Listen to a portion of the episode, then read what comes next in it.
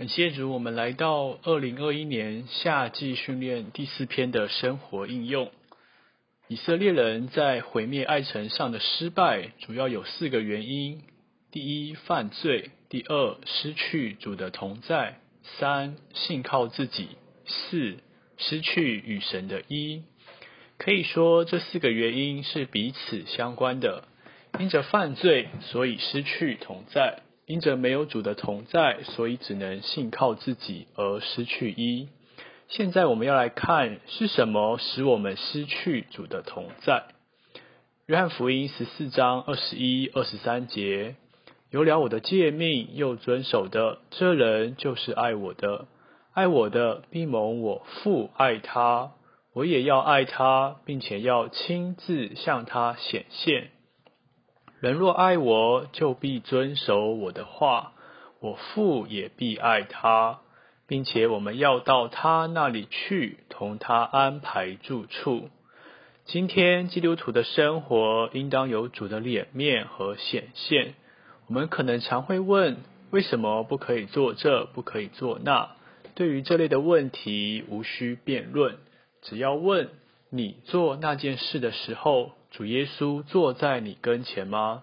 有主在你里面向你显现吗？你里头有主的面光吗？请记得，做基督徒不是仅仅犯不犯罪、爱不爱世界的问题，这太消极了。我们要看见做基督徒乃是有没有主的同在，有没有主面光的问题。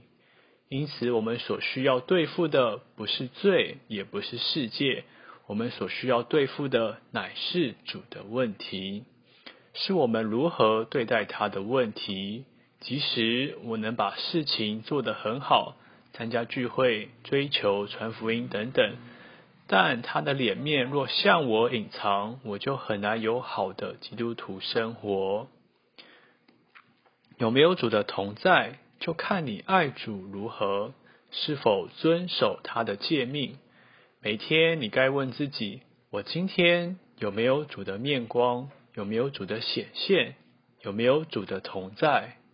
当我出门的时候，或去聚会，或去上班，或做某事，有没有得着主对我说：我的脸面要和你同去？有没有对主说：主啊，我要出门了。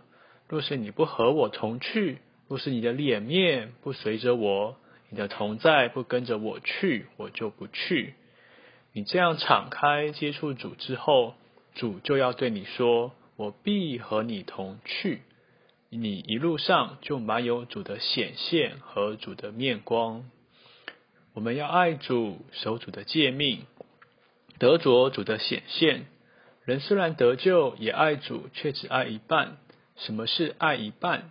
就是主的诫命若合乎他，他就遵守；主的诫命若和他有争执，他就不遵守。这时候他就把主打败了。当主在我们里面有要求的时候，我们若与主争执，不肯顺服主在我们里面的感觉或说话，我们就是把主打败了。也有时候我们因着爱主，就对他说。